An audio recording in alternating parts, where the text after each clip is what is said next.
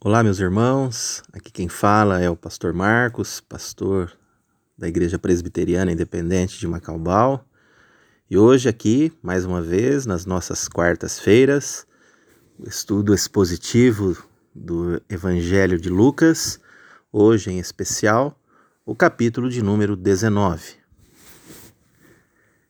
Propositalmente, ouvimos este belo louvor que embalou grande parte das nossas igrejas na década passada, cantada pelo Regis Danese, e que muito fala aos nossos corações. E essa canção ela reporta a primeira perícope do capítulo 19 de Lucas, que trata do encontro de Jesus com Zaqueu. Que maravilhoso encontro! Que belo encontro! De alguém que precisava de Jesus, de alguém que ao olhar para dentro de si se reconhecia pecador, de alguém que sabia que longe de Jesus não haveria solução para os seus problemas interiores. Ele se torna visível.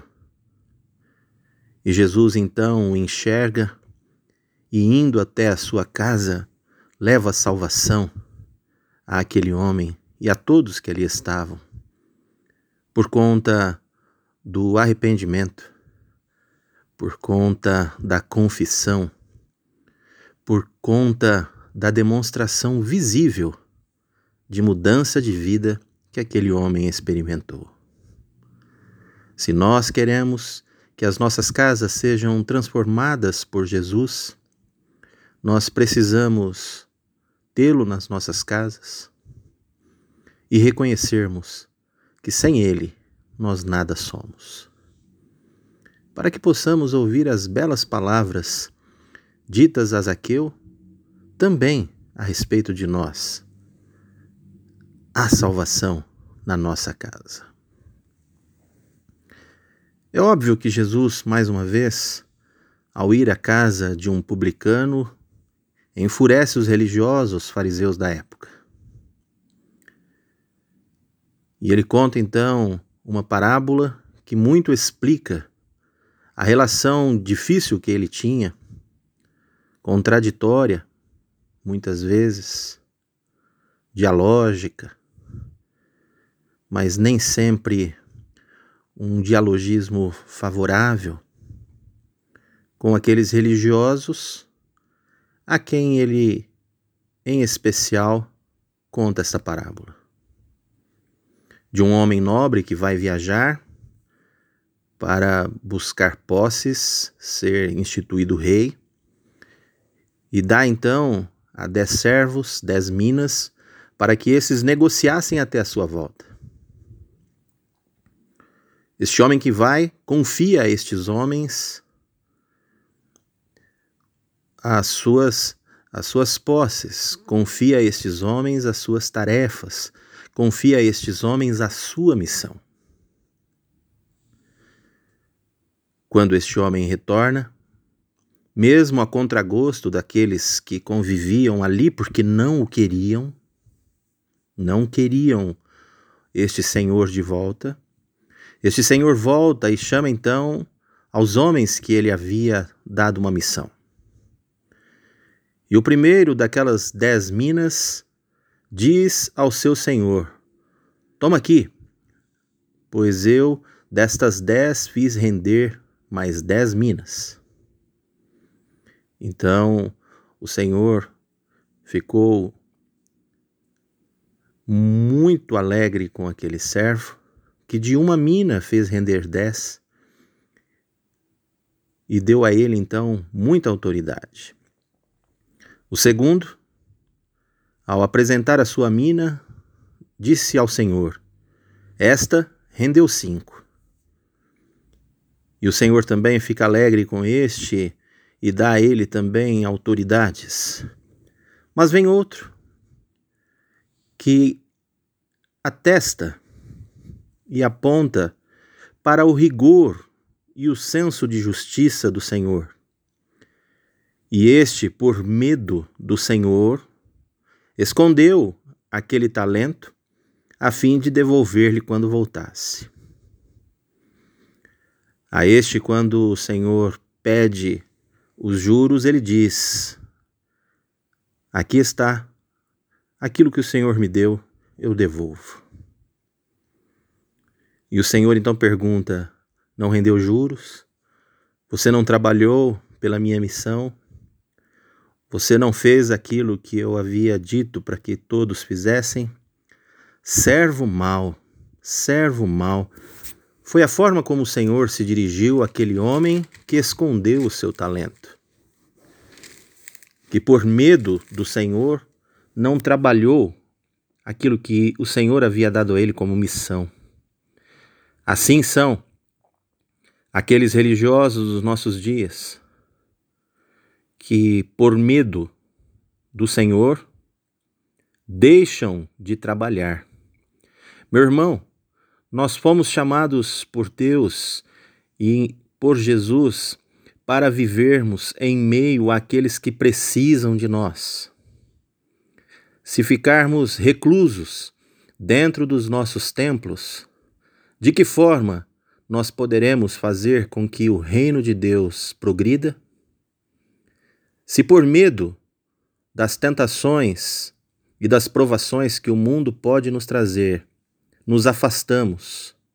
É como esse servo mau que reteve, que escondeu e que não trabalhou aquilo que havia recebido do seu Senhor.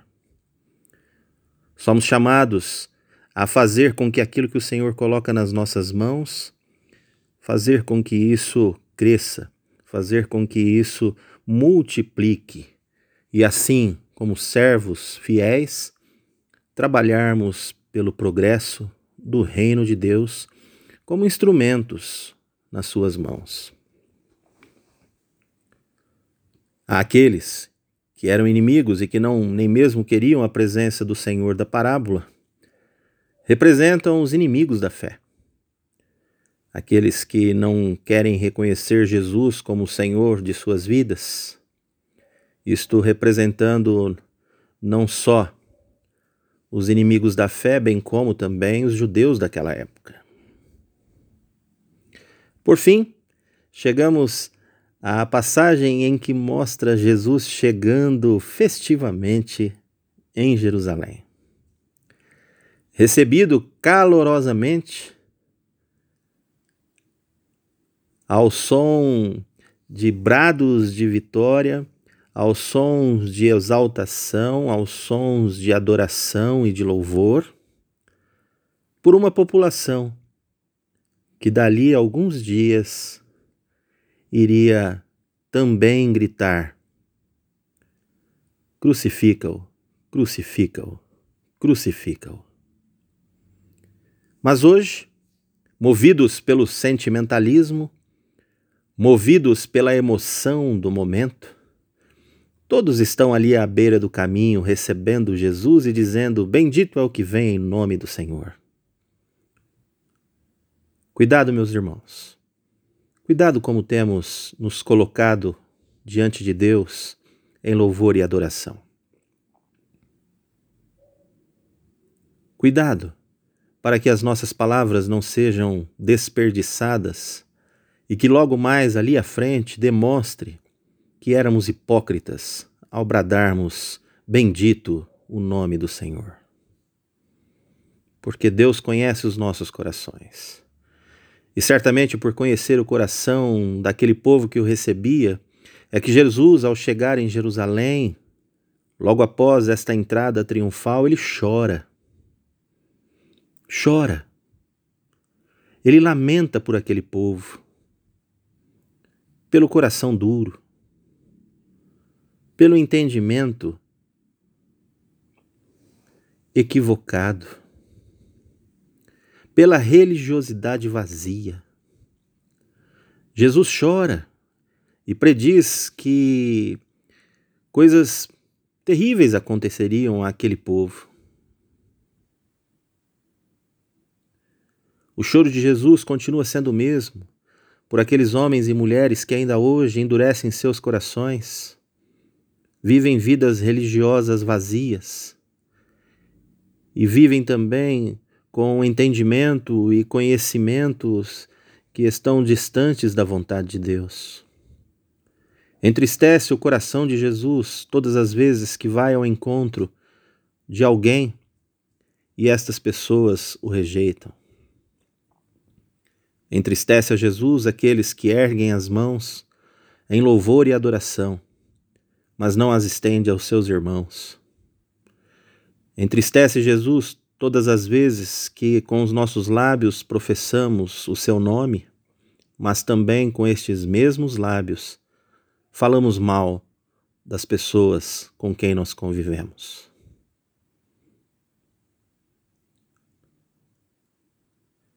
Por fim, o texto diz que Jesus passou alguns dias ali em Jerusalém e que diariamente ensinava no templo.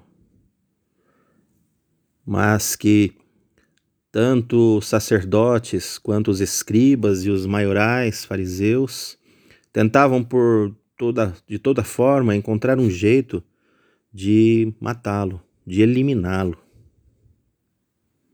Há pouco ele havia expulsado mercadores do templo e isso então trazia trazia desconforto às lideranças religiosas que haviam transformado o templo em um mercado,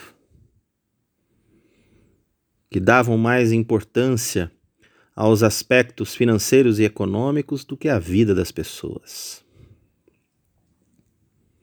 Jesus os ensinava. Tinha prazer nisso porque o povo gostava de ouvi-lo.